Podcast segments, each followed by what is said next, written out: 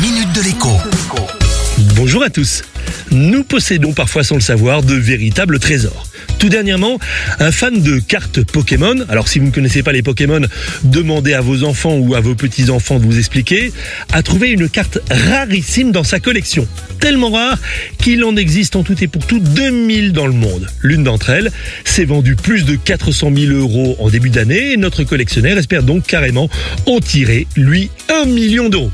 Si vos enfants possèdent une grosse collection de cartes Pokémon, demandez-leur donc s'ils n'en ont pas de très rares, du moins à leur sens. Ils pourraient avoir la surprise, et vous aussi avec, de découvrir que telle ou telle carte vaut quelques dizaines et parfois quelques centaines d'euros. Et si elles valent encore plus, eh bien pensez à moi, je me contenterai de 10% de commission. Mais il n'y a pas que les Pokémon dans la vie.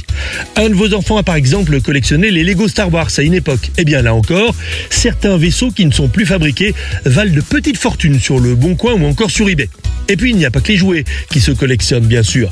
De vieilles pièces de monnaie dans un tiroir peuvent aussi valoir des sous. C'est le cas de certaines séries de pièces de 1 et 5 francs avec la fameuse semeuse. Sans compter que certaines pièces de 5 francs étaient en argent et ont donc une valeur intrinsèque. Comme tout se collectionne, tout peut avoir de la valeur. Des vieux livres, des vieux papiers, de vieilles actions, de vieux billets de banque. La seule condition pour qu'un objet ait de la valeur, s'il est rare et donc recherché, c'est son état de conservation. Abîmé, il vaudra malheureusement beaucoup moins qu'en bon état. Ne le jetez pas pour autant. Tout ou presque se répare, se restaure, se nettoie. Bonne visite de la cave ou du grenier et à demain. La minute de l'écho avec Jean-Baptiste Giraud sur radioscoop.com et application mobile Radioscoop.